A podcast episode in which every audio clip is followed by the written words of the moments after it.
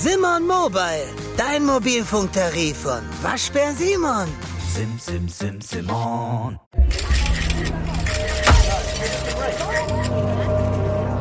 Dark Secrets.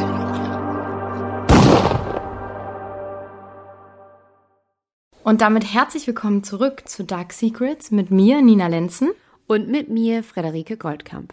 Heute die Folge wird vielleicht den, für den einen oder anderen ein bisschen was anderes sein, als ihr es sonst gewohnt seid. Wir haben uns gedacht, die aktuellen Geschehnisse auf der Welt können wir nicht ganz unbeachtet lassen. Bei Instagram haben wir es auch schon gesagt, wir sind kein Politik- und kein News-Podcast und wir wollen es uns nicht anmaßen, da irgendwelche halbwissentlich irgendwelche Infos weiterzugeben. Das wollen wir wirklich den Profis überlassen. Aber wir haben uns gedacht, wir können auf jeden Fall die, die Hintergründe oder beziehungsweise die Hauptakteure in dieser ganzen Geschichte ein bisschen näher beleuchten, denn sowohl Wladimir Putin als auch sehr wichtige Männer an seiner Seite, und das sind vor allem die Oligarchen, die sind natürlich alle auch sehr interessant, wenn man das auf ja, die Erzählweise unseres Podcasts so ein bisschen zieht, denn sie haben alle unfassbar viel Geld unfassbar viel Macht und Einfluss und sie haben alle sehr, sehr, sehr viel Dreck am Stecken.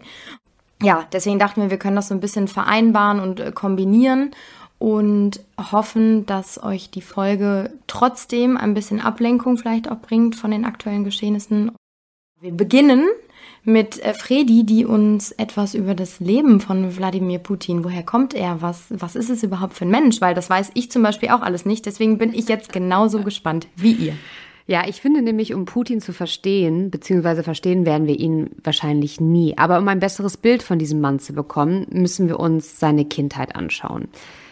Wladimir Wladimirowitsch Putin wird am 7. Oktober 1952 in Leningrad geboren. Das ist das heutige St. Petersburg. Und seine Eltern sind Fabrikarbeiter. Er kommt also eher aus so ärmlichen Verhältnissen. Sein Vater wurde damals im Zweiten Weltkrieg verwundet und seine Mutter hat die Belagerung Leningrads überlebt. Und hier ein kurzer historischer Einwurf. Die Deutschen belagerten die Stadt von 1941 bis 1944. Das heißt, drei Jahre lang wurde die Stadt Leningrad belagert und über eine Million Menschen starben damals. 900 Tage lang, das muss man sich wirklich mal überlegen, ließ Hitler die Stadt komplett aushungern. Er hatte kein Interesse daran, dass diese Menschen überleben. Und es gibt auch ganz viele Bücher über diese Zeit von den Überlebenden, die das irgendwie versuchen zu verarbeiten, weil die Menschen in Leningrad natürlich am Ende aus Verzweiflung auch alles gegessen haben, um zu überleben. Und mit alles meine ich auch wirklich alles. Und Kannibalismus war wirklich ein ganz, ganz großes Thema. Und da habe ich auch direkt einen Buchtipp für euch. Und den werde ich auch verlinken. Und zwar Die Stadt der Diebe. Das ist ein wunderschönes Buch, die die Geschichte Leningrads erzählt aus der Perspektive von Kindern und ist wirklich total spannend. Und ähm, Ähnliches übrigens, und dann komme ich auch wieder zurück zu Putin, hat Assad 2016 auch mit Aleppo gemacht. Ne? Also der hat das gleiche Verfahren angewendet, hat Aleppo umzingelt und ausgehungert. Das wollte ich nur mal kurz hier einwerfen, aber das führt wahrscheinlich zu weit. Also, Putins Eltern haben das Schlimmste durchgemacht, was man sich nur vorstellen kann. Und Putin ist auch übrigens das dritte Kind. Zuvor haben sie schon zwei Kinder im Krieg verloren. Und das ist zumindest die Version, die er selber gerne erzählt, ne? weil das ist natürlich dann als russischer Präsident ja eine starke Geschichte. Also seine Eltern waren Patrioten, haben gekämpft für Russland. So, das ist seine Geschichte. Es gibt aber noch eine Geschichte und zwar dass er eigentlich aus Georgien stammt. Da gibt es nämlich eine 90-jährige Frau, die behauptet, dass Putin ihr Sohn wäre, der ihr aber irgendwann weggenommen worden ist. Und tatsächlich gab es einen Wladimir Wladimirowitsch Putin, der in der Zeit auch da zur Schule gegangen ist und das gleiche Alter hat wie Putin. Aber das wird natürlich vom Kreml immer wieder verneint. Also konzentrieren wir uns auf die Geschichte, die bestätigt ist, und zwar, dass er aus Leningrad kommt. Putin als Kind, als einzig überlebendes Kind zweier arbeitender Eltern, war halt sehr früh auf sich gestellt und er lernte auch schnell sich durchzusetzen. Er machte immer schon Kampfsport. Er wurde zum Beispiel Stadtmeister im Judo und man sagt, dass er sehr frech war und zielstrebig und diszipliniert. Und später studierte er dann Jura und seine Mitstudenten beschrieben ihn als jemanden, der Menschen gut für sich gewinnen konnte. Also der gute Reden schwingen konnte und vor allem Menschen so ein bisschen in, in seinen Bann gezogen hat. Ja, und nach dem Studium machte er Karriere beim KGB. Und das wusste ich auch gar nicht. Das ist ja der Geheimdienst der Sowjetunion. Und die einzige Aufgabe des KGBs damals war, die Macht der kommunistischen Partei zu sichern. Und dabei haben sie ja von nichts zurückgeschreckt. Also Regimegegner wurden verhaftet, gefoltert oder sogar getötet. Und beim KGB ist Kontrolle alles gewesen. Und ich finde das super spannend, weil sich das ja dann doch auch irgendwann, sage ich jetzt mal, in seiner Art zu regieren auch wiederfindet. Ne? Also das hat sich, die, die Steine wurden früh gelegt, sagen wir mal. Und er war auch schon in Deutschland, und zwar 1985 äh, wurde Putin nach Dresden geschickt, in die DDR. Und dort spionierte er gegen den Feind. Und der Feind waren, Achtung, die westlichen Mächte und vor allem gegen die NATO. Das heißt, auch schon in seinen jungen Jahren war die NATO das absolute Feindbild für Putin. In der Zeit in Deutschland lernte er auch Deutsch, deswegen hat er dann auch schon mal vom Bundestag in Deutsch gesprochen und er lernte seine erste Frau Ludmilla kennen und gemeinsam haben sie zwei Töchter. Und auf die Töchter werden wir auch später ganz am Ende nochmal zurückkommen, weil das ist wirklich auch eine, ein Geheimnis und eine Geschichte für sich, seine Familie. Ja, auf jeden Fall 1990 kehrt Putin zurück nach Russland und das ist die Zeit, wo die Sowjetunion zerfällt. 1991 spalten sich viele Staaten, wie beispielsweise die Ukraine, endgültig von der Sowjetunion ab und feiern ihre Unabhängigkeit. Und in Russland entsteht zum Beispiel zu der Zeit die erste russische Föderation. Das heißt, es ist die erste Republik der russischen Geschichte. Doch so richtig happy waren die Russen damals nicht. Erstens, weil sie natürlich ihre Weltmachtstellung verloren haben. Sie wurden verkleinert, fanden sie gar nicht cool. Und sie hatten eine extreme Wirtschaftskrise und viele politische Krisen. Und zu dieser Zeit war Putin in Leningrad, das hieß dann wieder St. Petersburg. Was ich da auch spannend fand, dass damals, er war immer noch beim KGB, die Mafia die ganzen Wirtschaftszweige in, in St. Petersburg kontrolliert hat. Und ohne Schmiergeld ging da überhaupt nichts. Also du kamst, du musstest alles und jeden schmieren, um überhaupt irgendwo hinzukommen. Und auch das ist ein ja ein wichtiges Learning beziehungsweise ein wichtiger Meilenstein, glaube ich, in Putins Denke, wie wir später im Podcast noch erfahren werden. Und sein Job wird irgendwann als Oberleutnant gegen diese Mafia vorzugehen. Doch 1992 gibt es schon die ersten Gerüchte der Korruption. Also er soll sich schon relativ früh angefangen haben, Geld in die Tasche zu stecken, weil als Oberleutnant hast du damals 1000 US-Dollar im Monat verdient und Putin hatte halt immer schon relativ, ja, oder ziemlich, ziemlich hohe, hohe Ziele, sagen wir es so.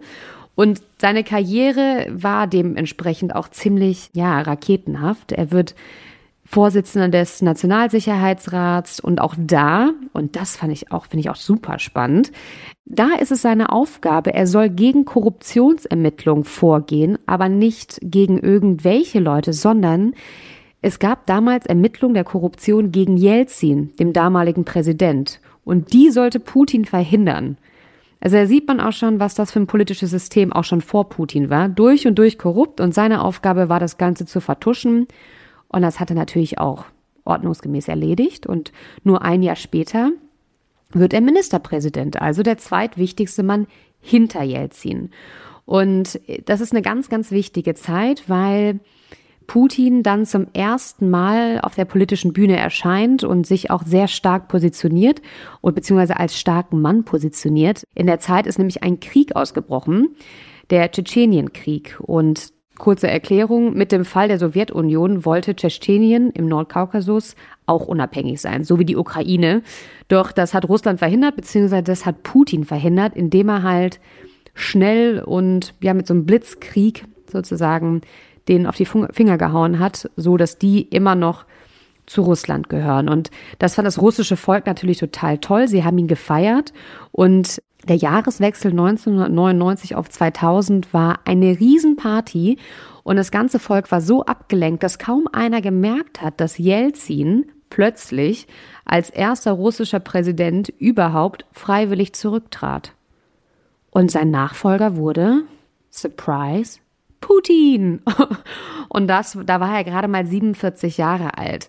Also das ist schon Wahnsinn, wie der innerhalb von zwei Jahren es geschafft hat, von einem Niemand zum Präsidenten zu werden, zur wichtigsten Person äh, in Russland. Und zwar vermutet man halt, oder beziehungsweise man weiß ja, dass Jelzin korrupt war und er musste zurücktreten, um der Justiz zu entkommen. Und deswegen hat er Putin zum Präsidenten ernannt, weil die erste Amtshandlung von Putin damals war die komplette Immunität für Jelzin. Putin und Jelzin haben damals eine Familie gegründet. Und das Wort kennt man ja auch aus anderen Milieus, sage ich mal.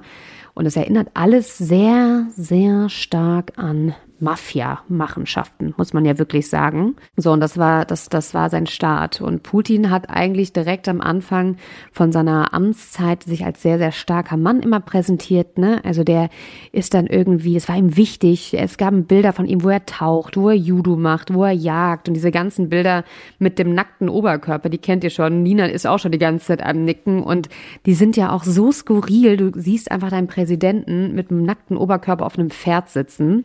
Ist für uns vielleicht lächerlich. Das russische Volk fand das aber total cool.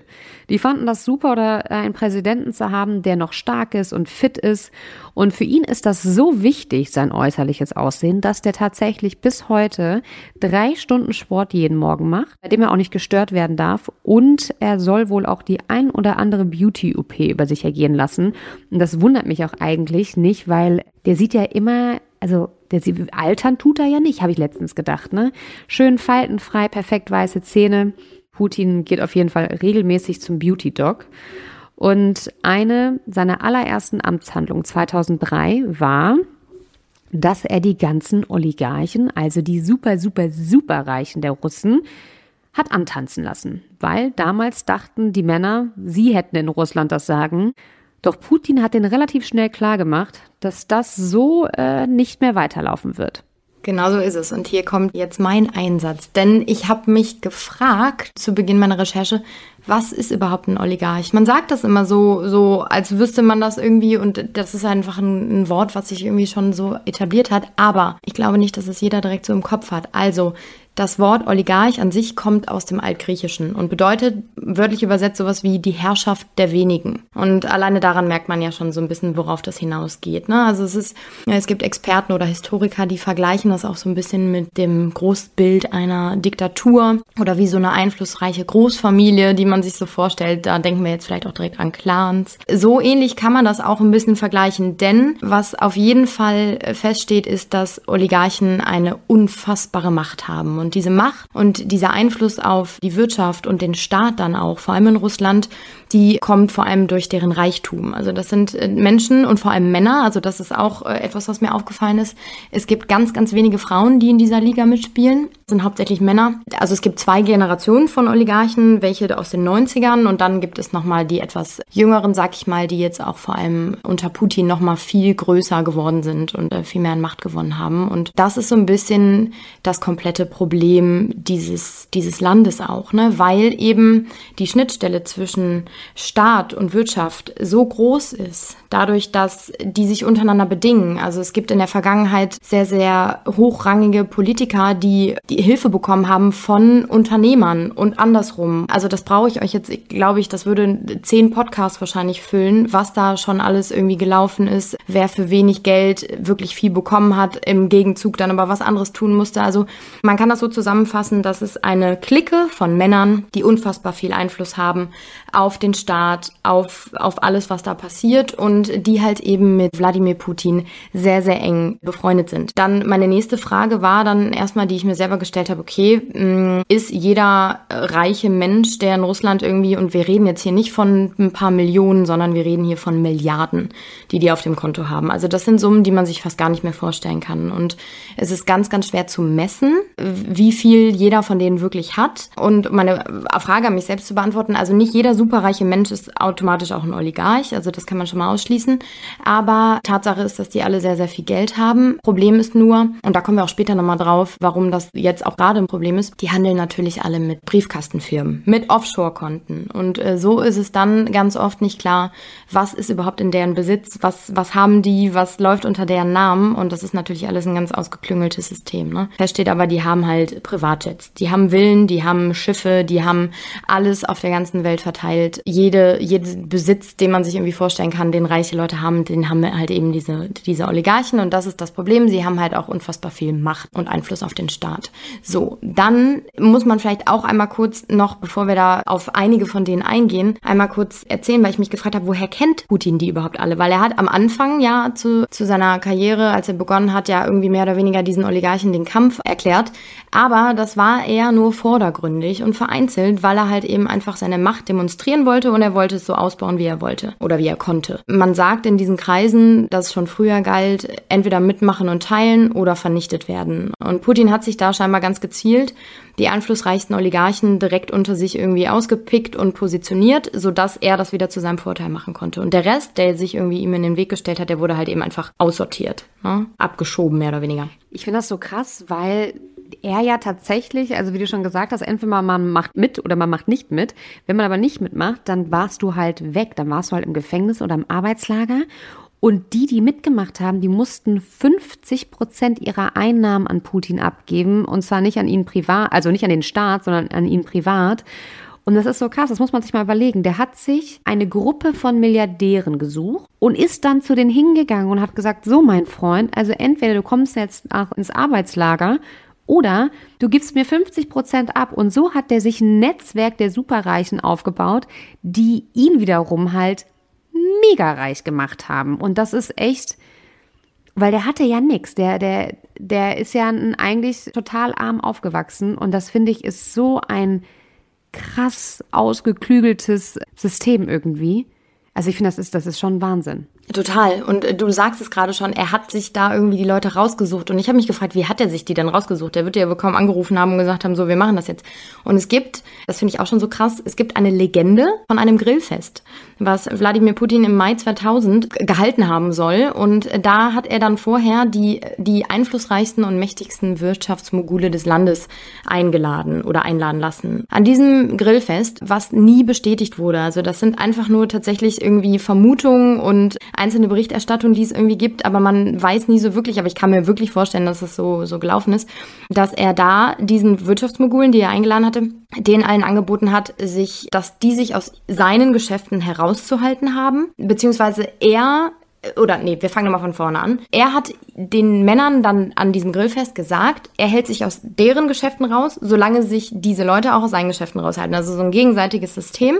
Und er würde sie in Ruhe lassen, solange die dann auch Steuern zahlen. Ja, das war so ein bisschen der Grundstein sehr wahrscheinlich für dieses korrupte System, mehr oder weniger. Ne? Denn was man heutzutage auf jeden Fall weiß und sagen kann, ist, die haben gegenseitig voneinander profitiert, aber diese Oligarchen sind auch seine Achillesferse eigentlich. Ne? Denn nur durch diese Oligarchen ist er überhaupt, wie du schon eben sagst, Freddy, zu dieser Macht gekommen, zu diesem Reichtum gekommen. Der eine oder andere wird es mitbekommen haben oder wahrscheinlich alle. Genau diese Oligarchen werden im Moment auch sanktioniert von der Welt. Also da sind eigentlich die größten Wirtschaftsmächte jetzt gerade dabei, eine Liste zu erstellen oder beziehungsweise sogar so eine Taskforce zu bilden, um all die aufzuspüren und zu gucken, was für Besitztümer die haben, damit die das Geld quasi von denen einfrieren können, was wiederum ja auch Wladimir Putin irgendwie hilft. Ne? Also sobald er da kein Geld mehr bekommt, dann wird der Krieg wahrscheinlich auch ein bisschen schwieriger für ihn. Das dauert sicherlich ein bisschen, aber das ist erstmal so der erste Schritt dieser Ohnmacht, die die Welt ja gerade irgendwie so ein bisschen erlebt. Ne?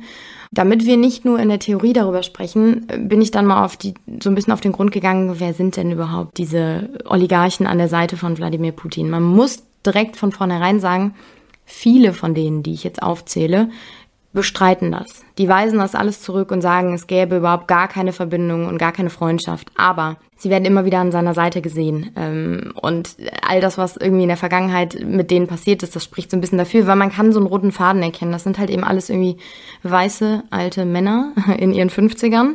Die sind halt entweder alle irgendwie, entweder im Ölgeschäft oder sie haben ein Unternehmen, was generell schon sehr viel Einfluss innerhalb des Staates hat. Also sei es jetzt irgendwie eine Monopolstellung oder, ja, ne, also, oder eben Medien, die dann eben auch im Land irgendwie berichten dürfen, die einzigen. Ne? Das haben, habt ihr wahrscheinlich auch schon mitbekommen, dass da jetzt auch irgendwie die Pressefreiheit äh, ganz stark eingegrenzt wird.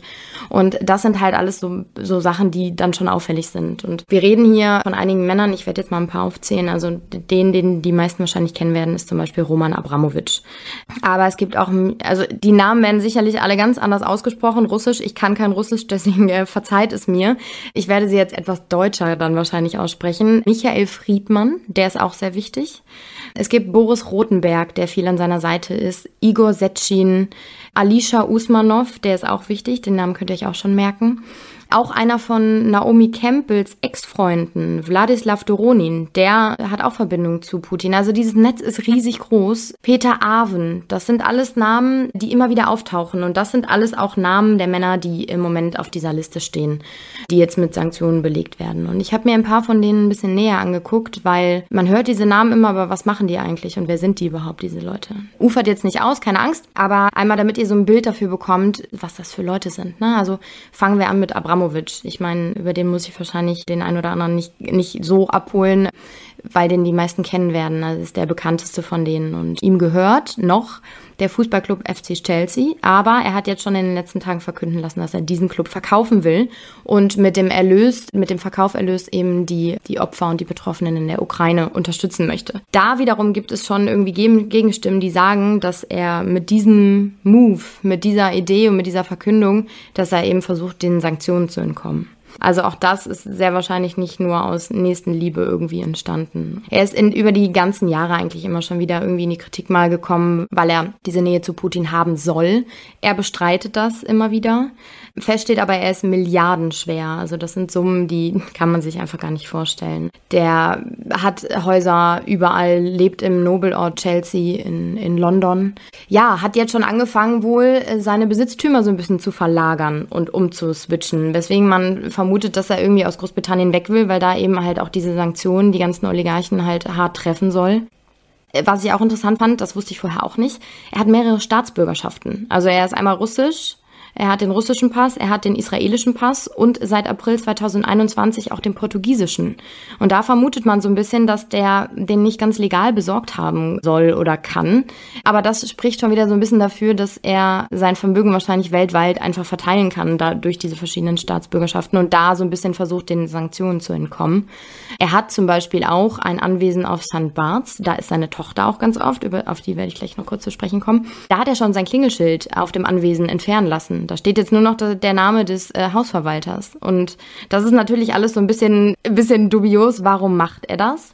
Auf der anderen Seite muss man fairerweise sagen, er wurde von der Ukraine gebeten, zu versuchen zu vermitteln, weil er halt eben irgendwie da so zwischen den Stühlen steht. Ja, da, da darf man gespannt sein. Was aber sehr brisant ist, ist, dass seine Tochter Sophia, die auf ihrem Instagram-Account auch keinen Hehl draus macht, dass sie sehr wohlhabende Eltern hat. Also die ist gefühlt das ganze Jahr über auf St. Barts oder sitzt auf einem sehr teuren Pferd oder macht Urlaub auf Ibiza und auf einer Yacht und hat die neuesten Designerklamotten. Also das ist auch interessant zu sehen, dass diese ganze jüngere Generation, also die Kinder dieser Oligarchen, halt eben diesen Reichtum auch sehr, sehr gerne zur Schau stellen. Ne? Und einige davon haben sich jetzt schon, so wie auch Sophia, öffentlich gegen Putin ausgesprochen, was krass ist. Jeder, glaube ich, weiß, was bedeutet, wenn man das öffentlich tut als Staatsbürger. Und die hat bei Instagram gepostet, übersetzt stand da Russland will den Krieg und dann war Russland durchgestrichen und dann hat sie das durch Putin ersetzt. Und das ist für so einen jungen Menschen, der so einen einflussreichen Vater hat, eigentlich schon echt ein mutiger Step. Ne? Aber das zeigt so ein bisschen, dass diese Generation darunter einfach ein ganz anderes Empfinden hat. Ja, das in Kürze zu Roman Abramowitsch, der an der Seite Putins dann doch auch mehr Einfluss und Geld bekommen hat über die letzten Jahre. Dann gibt es Michael Friedmann, auch ein Multimilliardär, Eigentümer der Alpha Group. Und zu dieser Alpha Group gehört eine Bank, die ist die größte private Bank Russlands. Also auch da sieht man wieder Einfluss, Monopolstellung.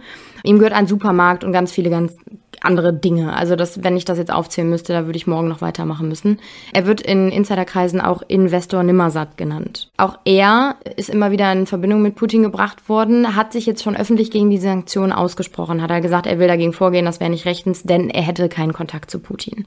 Und das ist auch wieder etwas, was auffällig ist. Also viele von denen behaupten das immer, Aber letzten Endes das, was auf deren Konto ist und wie deren Leben so läuft, spricht halt andere Bände. Ja. Er gehört scheinbar zu Putins innerem Kreis und wird auch immer wieder ja, mit ihm in Verbindung gebracht. Und was ich auch bekannt fand, das wusste ich nicht, könnt ihr euch noch an den Öltanker Prestige erinnern, der vor der Küste Spaniens havariert ist?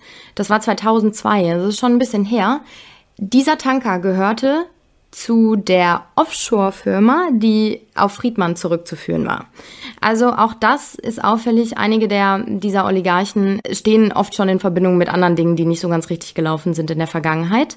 Und auch da ist dann wieder klar, die sind durch entweder Ausreden oder aber auch durch ihre mächtige Position halt eben einfach so gut wie es geht gar nicht da, damit irgendwie bestraft wurden. Ne? Mein Lieblings ist Alicia Usmanov. Der war jetzt in den letzten Tagen auch ähm, öfters in der Presse zu sehen oder zu hören, denn er ist ein russischer Unternehmer. Ihm gehören mehrere Gesellschaften im Bereich Stahl und Bergbau. Und ihm gehört auch die Superjacht Dilba, so heißt sie. Und die liegt ironischerweise im Hamburger Hafen. Denn dort wird sie von einer oder wurde sie von einer deutschen Firma von einer Werft umgebaut. Diese Yacht ist 540 Millionen Euro teuer. Sie ist 156 Meter lang, hat mehrere Heli-Landeplätze und all das, was das Herz eines Oligarchen begehrt, würde ich mal behaupten. Da hat er es jetzt eben halt umbauen lassen. Die Umbauten haben natürlich schon gestoppt, denn äh, man ist dabei, dieses Schiff halt eben zu beschlagnahmen. Was aber nicht so ganz leicht ist, denn, das hatte ich ja auch eben schon angesprochen, die Besitztümer können bei diesen Scheichs, sage ich schon, bei diesen Oligarchen äh, ganz oft nicht geklärt werden. Und auch bei diesem Schiff ist es so, das fährt unter der Flagge der Cayman Islands, das Steuerparadies schlechthin. Und äh, die Besitzverhältnisse sind auch hier wieder verschleiert, denn es gehört zu einer Holding, die auf Malta sitzt. Also ihr merkt, es ist total diffus und irgendwie kompliziert und ich glaube, das ist auch genau dieses Ziel, dass am Ende keiner mehr so wirklich durch, durchschaut, was geht da jetzt eigentlich ab und wem gehört hier was. Usmanov, äh, googelt ihn mal, er sieht auch ganz witzig aus ist einer der reichsten Russen und soll ein Vermögen von ungefähr 17,5 Milliarden Euro haben. Und einiges davon soll er halt eben auch durch seine Freundschaft zu Putin ja, erlangt haben. Er besitzt mehrere Villen am Tegernsee, äh, ist mittlerweile aber nach Usbekistan, dem Land, wo er gebürtig herkommt, ist er geflohen, weil er halt eben hier in Europa befürchtete, dass, dass noch einiges mehr halt irgendwie passiert. Denn diese Sanktionen betreffen nicht nur die Besitztümer, sondern es werden die Konten äh, in Europa eingefroren. Es wird quasi verboten, verboten, dass Geschäfte mit diesen Leuten gemacht werden dürfen. Also die werden sozusagen wirklich wortwörtlich auf Eis gelegt. Und das finden die natürlich alle total unfunny und beschweren sich da irgendwie schon lautstark. Aber am Ende des Tages ist es, glaube ich, so die einzige Möglichkeit, das jetzt eben erstmal zu schaffen. Ne? Es gibt dann auch ein paar andere, aber am Ende des Tages kann man wirklich einfach sagen, letzten Endes sind diese Biografien von diesen Männern, die laufen sehr oft parallel. Also die, die haben sehr viel Einfluss, die haben große Unternehmen, die haben sehr, sehr viel Geld und ihnen wird einfach eben eine Freundschaft zu Putin nachgesagt, die viele von denen bestreiten, aber es gibt halt auch Fotos. Also ich habe mir welche angeguckt, die irgendwie gesagt haben, nee, nee, ich habe gar keinen Kontakt zu Putin.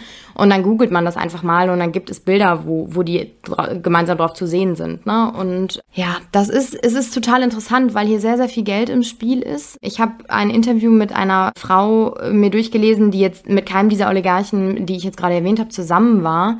Aber die erzählt halt eben auch, dass das Leben eben nicht so schön war, wie man sich das vielleicht vorstellen mag, durch das ganze Geld, was da im Spiel ist.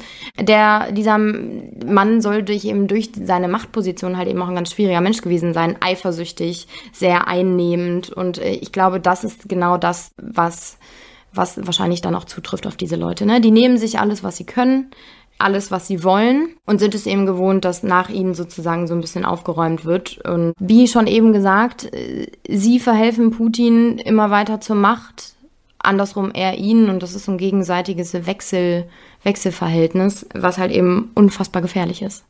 Es gibt so ein paar Beispiele zum Beispiel. Also ich habe mich gefragt, okay, was heißt das denn eigentlich? Wie werden die durch die Beziehung zu Putin denn auch so reich? Ja? Und es gibt so Projekte, zum Beispiel das Projekt Olympia war für Putin unfassbar wichtig. Und warum war es so wichtig? Weil er die ganzen Sportstätten, die ganzen Preise ultra in die Höhe getrieben hat. Also zum Beispiel, die haben für die Leichtathletikarena eigentlich nur 78 Millionen geplant. Am Ende hat es dann doch 500 Millionen gekostet, weil jeder seinen Anteil abgezwackt hat. Und dann, das ist halt so eine wie so ein Schneeballsystem. Da wird unten schon geschmiert und dann heißt es ja, okay, wenn ich das machen soll, dann musst du mir aber schon mal das und das Geld geben und so geht's halt immer weiter und immer weiter und Putin soll es tatsächlich perfektioniert haben, Staatsgelder für genau für solche Projekte so abzuzwacken und das so zu verschleiern, dass keiner mehr nachvollziehen kann, wo das Geld denn jetzt geblieben ist. Und Fakt ist einfach, dass keiner auch so richtig weiß, zum Beispiel,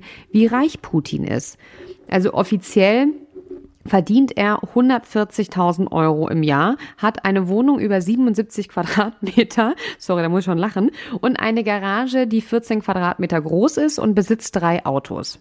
Und das ist natürlich absolut lächerlich, weil es gibt Recherchen, die besagen, dass er natürlich viel, viel mehr hat. Einer hat mal gesagt, der hat, ist so um die 40 Milliarden schwer. Aber einer, der noch näher an Putin stand und dann sich auch von ihm distanziert hat, sagt halt, nee, entschuldige bitte, Putin ist 200 Milliarden Euro schwer und gehört somit zu den reichsten Menschen der Welt. Und als er das gesagt hat mit den 200 Milliarden, war Putin der reichste Mensch der Welt und keiner wusste es einfach.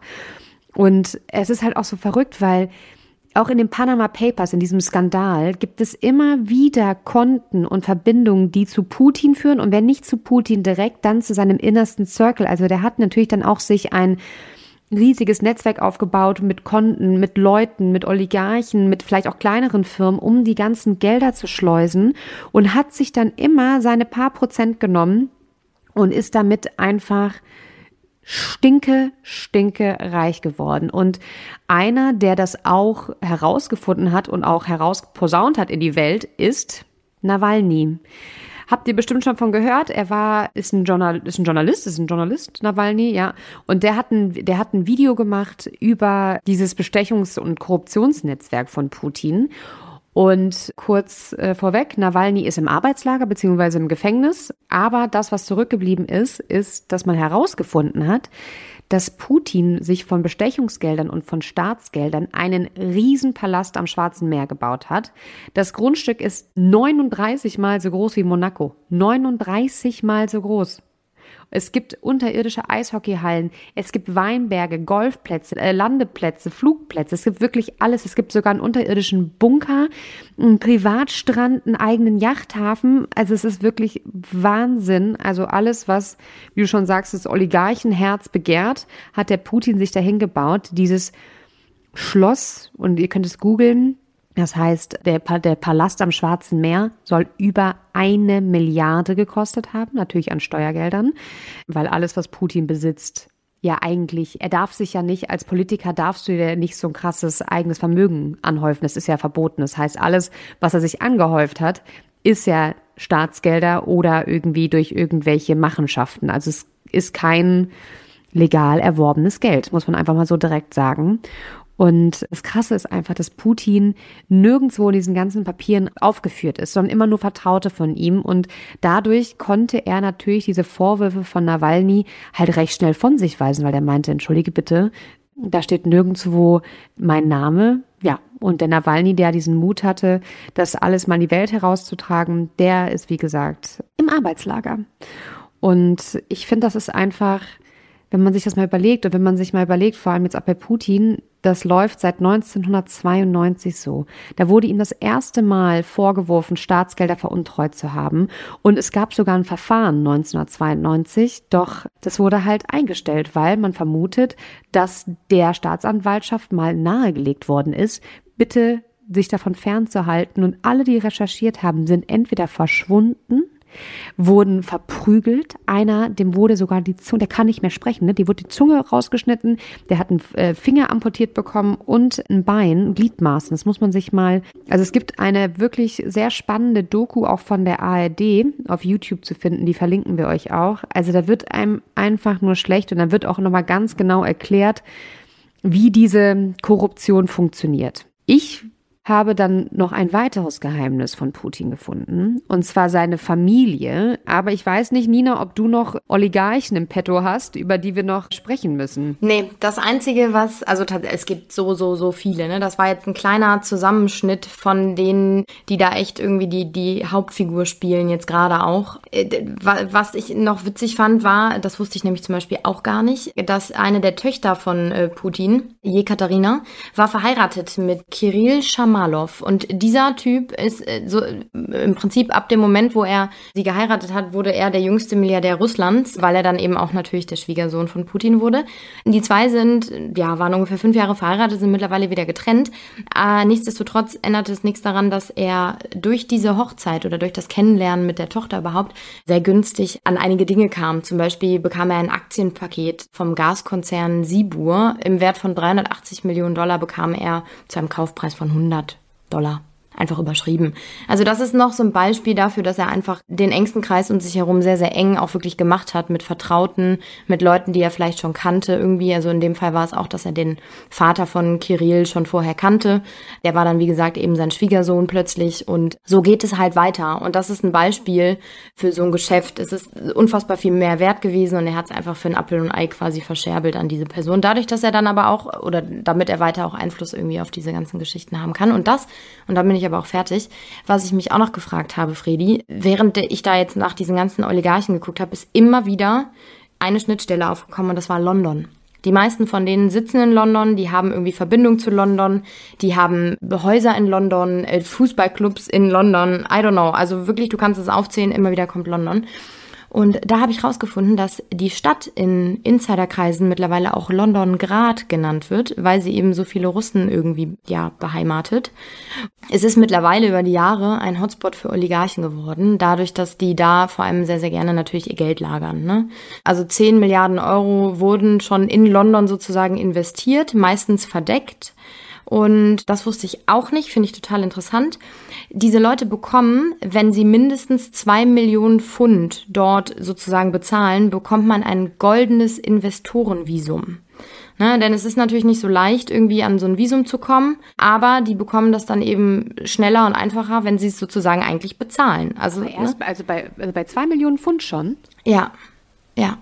Krass. Ich hätte jetzt gedacht, weil ich meine, gut, für zwei Millionen Pfund ist ja für einen Oligarch einfach mal gar nichts. nichts. Das verdient nee. er wahrscheinlich beim gefühlt äh, am Wochenende auf Toilette gehen.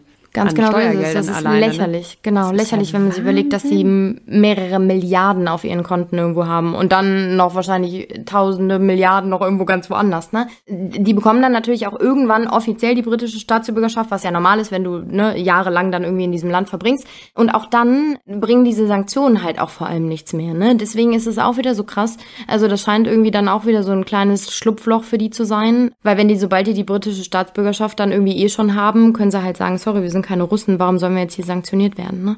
Deswegen finde ich, also was ich so krass fand persönlich war an diesen ganzen Schlagzeilen jetzt auch, die man natürlich liest zu diesen Sanktionen, dadurch merkt man so, dass es irgendwie so ein Versuch ist, jetzt irgendwie die so ein bisschen zu stoppen, aber Experten sagen halt auch, das wird zu einem Sturz von Putin eigentlich nicht führen, denn genau die, die Einfluss haben, werden sich jetzt eher wieder um ihn rumscharen, damit sie irgendwie ihr Überleben auch sichern. Ne? Also die werden zwar eingefroren und irgendwie lahmgelegt, aber am Ende des Tages wird sich da jetzt keiner so richtig offen, sehr wahrscheinlich, gegen Putin aussprechen. Ne?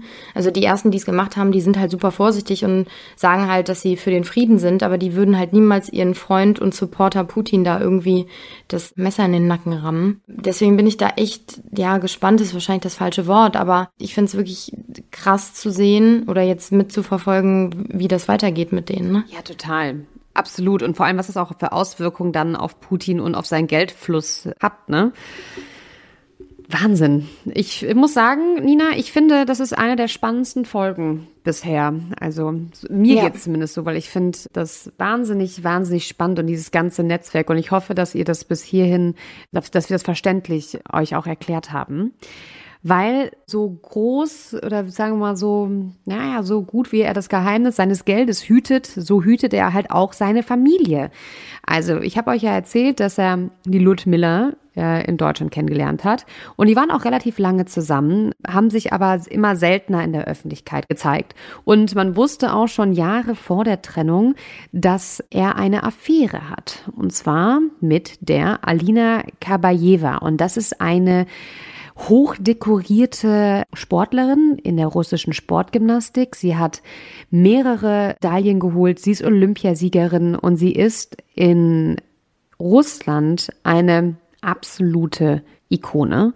Und die beiden sollen immer noch zusammen sein und sie gilt als die Freundin und die heimliche First Lady Russlands.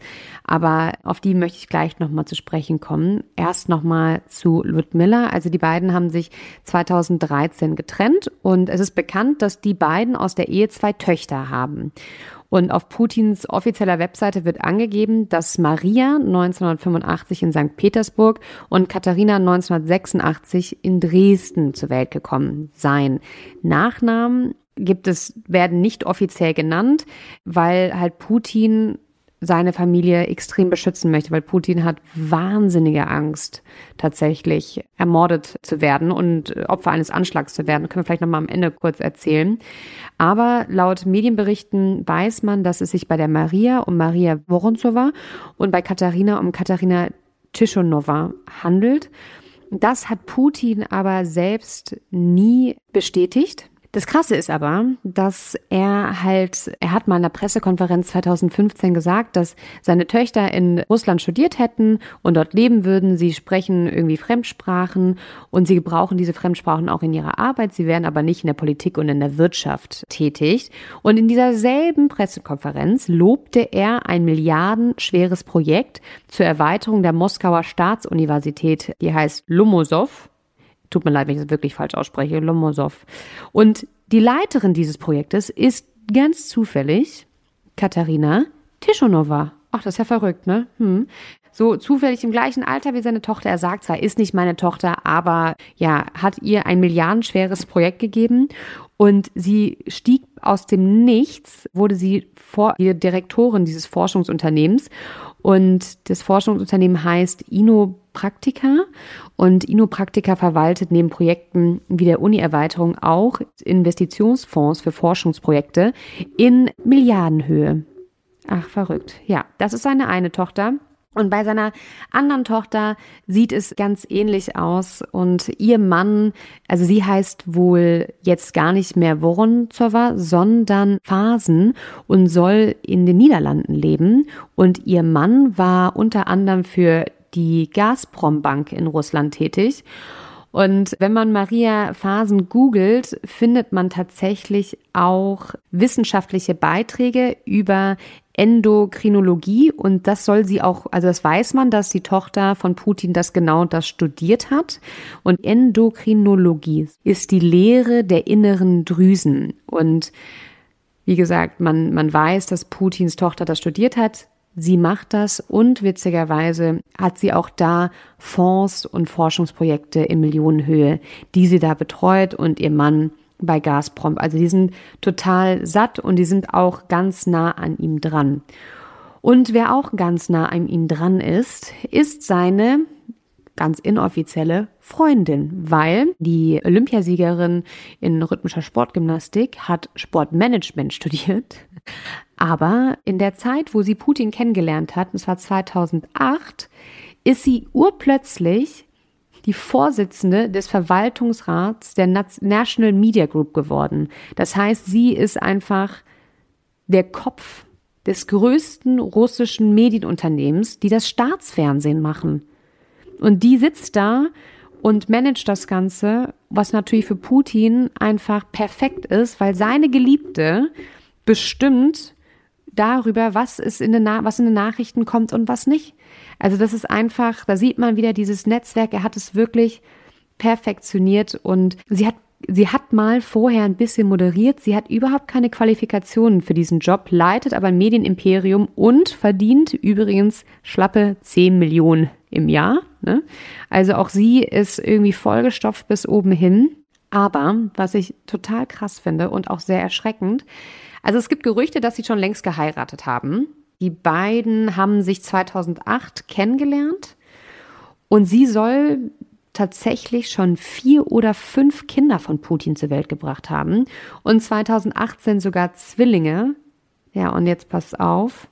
Doch seitdem wurde sie nie wieder gesehen und die Zwillinge wurden auch nie wieder gesehen. Also wir haben ja gesagt, dass Putin seine Familie krass beschützen will. Entweder hat, sind die jetzt untergetaucht, einfach zum Schutz, aber man weiß es auch nicht. Und Fakt ist einfach, diese Alina Kabayeva, diese russische Ikone, diese Supersportlerin, sie war auch übrigens mal die gelenkigste Frau Russlands, die Putin den Kopf verdreht hat. Dem soll ein richtiger Lüstling sein.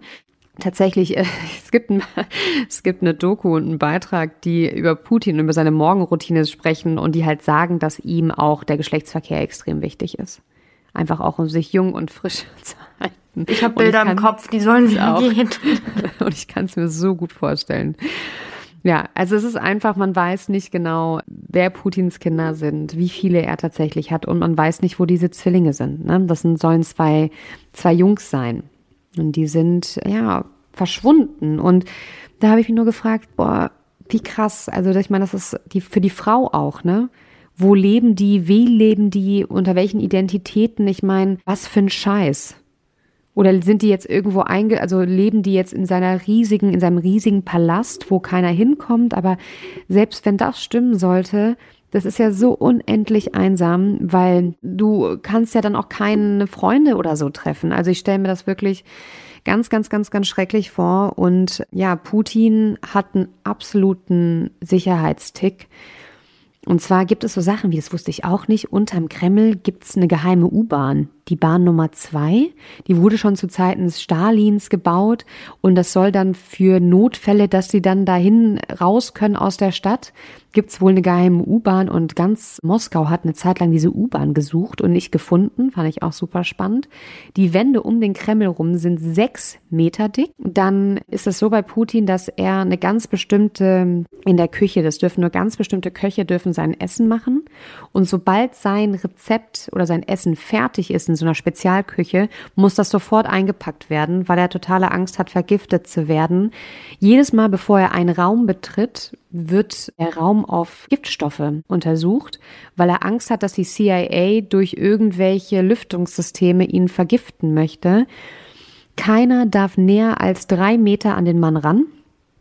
Das darf, dürfen sie nicht. Und Putin hat keinen PC der arbeitet immer noch mit handschriftlichen, beziehungsweise nicht mit handschriftlichen, mit getippten Unterlagen. Das heißt, wenn sein Team ihm irgendwas sagen möchte oder irgendwelche Berichte, dann liest er das sich nicht am PC durch, sondern das wird ihm ausgedruckt und hingelegt, weil er so äh, verhindern will, gehackt zu werden. Und das kann ich ja noch verstehen, aber er geht noch weiter. Er liest diese wichtigen Dokumente in einem, naja, in so einer Art Bunker, wo alle Fenster verhangen sind, wo keine Strahlung reinkommen können, dann sitzt er da den ganzen Tag in so einem dunklen Raum und überlegt sich seine Machenschaften. Weil er einfach nicht, weil er so viel Angst hat, ich meine auch zu Recht, dass die CIA ihm ausspioniert. Und das ist echt Wahnsinn. Ein, ein, ich habe das Gefühl, das ist noch so ein richtiger, das ist noch richtig, ja, ich meine, überleg mal, wie lange der schon an der Macht ist und was der miterlebt hat. Das ist noch so richtig, oh, weiß nicht, oldschool will ich gar nicht sagen, sondern so alte Schule, weißt du, was ich meine? Hm, hm, total. Aber irgendwie halt dann auch geprägt von, also ich meine, der ist ja nicht blöd, ne? Der wird ja genau wissen, dass er super viele Feinde auf der Welt hat, jetzt vor allem, aber auch schon früher hatte.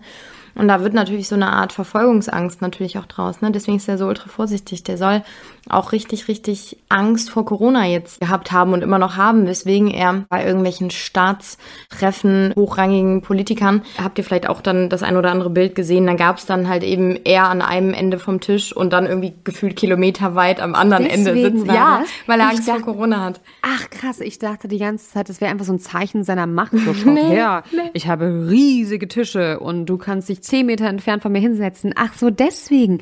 Ich fand die Bilder nämlich immer so ultra skurril. Der verrückt, guck mal. Habe ich auch wieder was gelernt. Also es ist halt wirklich irgendwie ich weiß nicht, wie ich das Wort, ich, es ist ein faszinierender Mensch, aber das klingt jetzt positiver, als ich es meine. Also irgendwie, es ist die Faszination des Grauens wahrscheinlich eigentlich. Man denkt sich, sowas kann doch gar nicht sein und wie kann gerade 2022 sowas passieren oder überhaupt so ein Mensch irgendwie noch an der Macht sein, aber er ist ja doch ein sehr komplexer, vielschichtiger Mensch, ne? Wenn man da mal so überlegt. Also was du gerade so alles erzählt hattest, voll vieles wusste ich davon gar nicht. Mit seinen Geliebten und den Kindern und, und seinen Ängsten vor allem auch. Also ich glaube, dass das prägt natürlich dann auch irgendwie sein Verhalten. Ja, total. Und was ich halt auch so spannend fand, war wirklich seine seine Geschichte. Und deswegen haben wir das so ausführlich gemacht. Diese ganzen Schritte. Okay, weißt du, NATO war immer schon ein Feindbild.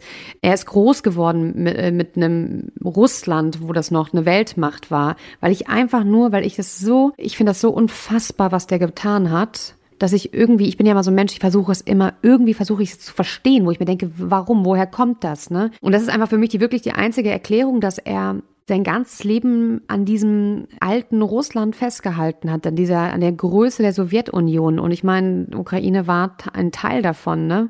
Ich weiß es nicht. Ich möchte auch gar nicht mich da weiter rein. Ich möchte auch gar keine Erklärung dafür finden, weil ich finde, es gibt keine Erklärung dafür. Und egal, was seine Vorstellungen in seinem Kopf sind und seine, seine Wünsche, den Weg, den er eingeschlagen hat, ist einfach falsch. Und man weiß, dass Putin ein extremes Problem übrigens auch damit hat, dass man immer über die USA und über die China als Supermacht spricht und Russland nicht erwähnt. Er möchte auf gefälligst auf Augenhöhe behandelt werden mit der USA und mit China und er möchte eine Supermacht sein. Ja, ich finde das alles, mir fehlen da auch manchmal, muss ich wirklich sagen, einfach mal die Worte. Ich finde das unglaublich. Ich finde es halt auch so krass, was im Hintergrund passiert. Ne? Also alleine äh, über jeden einzelnen von diesen Oligarchen könnte man eine extra Folge machen. Deswegen, wir werden euch auch die einzelnen Namen nochmal in die Shownotes packen, weil dann könnt ihr euch die alle nochmal genau angucken mit Bild und nochmal deren Biografie quasi einmal studieren, weil das sind schon auch sehr interessante Persönlichkeiten, ne? kann man gar nicht anders sagen. Ja, so ein bisschen die, die Strippenzieher im Hintergrund einfach dieser ganzen Geschichte, weswegen wir einfach dachten, okay, das ist vielleicht ganz interessant, auch mal diesen Aspekt zu beleuchten. Voll, also ich finde, das ist ja mal das größte Dark Secret ever, was Putin da jetzt die letzten Jahrzehnte gemacht hat und dieses ganze Geflecht mit den Oligarchen, ich finde, das ist unfassbar. Und ich muss immer so lachen jetzt, wenn ich diese Bilder sehe, die von diesen Yachten, die verzweifelt versuchen, einen Hafen zu verlassen, damit die irgendwie noch ihre Besitztümer beisammen bekommen. Das ist echt Wahnsinn. Und alleine die Tatsache, dass sie ja so Angst haben müssen, dass ihre Konten eingefriert werden, heißt ja, dass sie da irgendwie mit drin hängen. Und ich frage mich auch, und darüber habe ich mich aber jetzt nicht weiter informiert, deswegen möchte ich da auch gar nicht nur das Fass mal vielleicht anreißen, ist äh, unser ehemaliger Bundeskanzler Herr Schröder. Ja, also inwiefern hängt der auch mit da drin, weil man weiß ja, wie. Der ist halt sehr, sehr close, sehr, sehr ne? Close. Der ist sehr, sehr Und der ist auch sehr, sehr, mhm. sehr reich geworden, nachdem er aufgehört hat. Er ist halt in mehreren Aufsichtsräten und äh, irgendwelchen Gremien drin, die mit, mit Putin auch in, in Verbindung stehen. Und er hat auch aus deren Freundschaft nie so wirklich einen Hehl gemacht. Also das ist klar. Das Problem ist nur jetzt gerade, glaube ich, aber ich will da auch nicht zu viel sagen, weil so genau bin ich da auch nicht drin, ist einfach, also ich sehe immer nur die Posts seiner Frau, die sich halt ganz bitterböse dagegen irgendwie wehrt, was jetzt gerade auch gegen, gegen Schröder gesagt wird dass sie halt eben sagt, er kann da gar nichts für er wusste das nicht und er unterstützt Putin in der Hinsicht überhaupt nicht. Aber der spricht sich auch zu wenig äh, gegen all das jetzt gerade aus, was passiert. Ne? Also er hat das Einzige, was er jetzt vor ein paar Tagen mal gesagt hat, ist darum gebeten, die Sanktionen jetzt nicht so groß ausfallen zu lassen, was ich auch schon irgendwie komisch finde. Aber natürlich dann auch gesagt, dass er gegen den Krieg ist. Klar, wie kann man auch was anderes sagen? Ne? Also das wäre ja dann politischer und persönlicher Selbstmord quasi. Aber ja, auch er ist da irgendwie völlig unter Beschuss, wahrscheinlich auch zu Recht Recht. Da müsste man jetzt tatsächlich einfach mal einen Experten vielleicht auch zu befragen. Aber Fakt ist einfach, dass, und das, ich habe einen Podcast dazu auch gehört zu diesen Sanktionen, um das so ein bisschen zu verstehen. Da sagte ein Experte, äh, das Problem an diesen Sanktionen war auch einfach, dass die angekündigt waren. Also die wurden nicht von jetzt auf gleich verhängt, sondern die wurden natürlich ein paar Tage vorher sozusagen angekündigt und in der Zeit konnten all die Menschen, die betroffen sein würden und die wissen das, ne, weil im Prinzip wurden einfach die reichsten Menschen Russlands mit auf diese auf diese Liste gesetzt. Ich davon Smart Sanctions, das ist nur äh, ein kleines kleine, kleine Wissenslücke auch, die ich noch hatte. Smart Sanctions ist einfach, heißt einfach, dass sie gezielt Leute draufgeschrieben haben, dass sie eine Liste erstellt haben mit speziellen Menschen drauf und da wurde halt eben der Inner Circle Putins ein bisschen ausgeweitet und diese Leute wussten natürlich das schon vorher und das ist eben, was du sagst. Es gibt ja diese, sowas wie es mit Flugzeugen gibt, wo man sehen kann, wo auf der Welt jetzt gerade welches Flugzeug unterwegs ist, gibt es auch mit Schiffen und da war dann ganz, ganz witzig zu sehen auf diesen Karten, ab dem Moment, wo das irgendwie klar wurde, waren alle Schiffe, die vor allem in europäischen europäischen Städten, auch in Spanien und so liegen, auf einmal auf dem Weg äh, auf die Malediven. Also irgendwo, es war wildes Getummel auf den, auf den Meeren, weil alle versucht haben, ihre Besitztümer irgendwie zu retten. Ne? Und das ist natürlich alles absolut crazy. Also um das jetzt mal ganz salopp zu sagen, was da passiert. Ne? Unvorstellbar irgendwie. Wir behalten das auf jeden Fall weiter im Auge, was auch mit den Oligarchen passiert. Also ich bin jetzt total in diesem Oligarchen-Ding. Ich finde das total spannend. Absolut. Und vielleicht gucken wir uns auch noch mal die Seite der Ukraine an, aber also wir bleiben einfach an diesem Thema dran. Ich finde es, ich finde es super, super spannend. Und apropos, wir hatten euch das ja auch schon bei Instagram in die Stories gepackt. Es gibt wahnsinnig viele Möglichkeiten zu spenden, zu helfen. Wenn ihr da Fragen habt, wenn ihr äh, Inspirationen braucht, dann kommt bitte immer auf uns zu. Also bei mir ist es so, dass ich einfach, ne, man kann auch eine SMS schreiben an die 44844 mit dem Stichwort Ukraine und dann spendet man 10 Euro. Es ist dann dieses, dieser Charity-Fonds vom RTL Wir helfen Kinder und das ist wirklich, ich, das ist so für mich so eine kleine Herzensangelegenheit, weil da weiß ich wirklich, dass das Geld ankommt. Ich bin selber für die schon unterwegs gewesen, habe damals in den Flutgebieten da Sachen hingebracht. Ähm, das sind Kollegen, Freunde von mir, die gerade an der Grenze sind und versuchen verzweifelt da Kinder rauszuholen.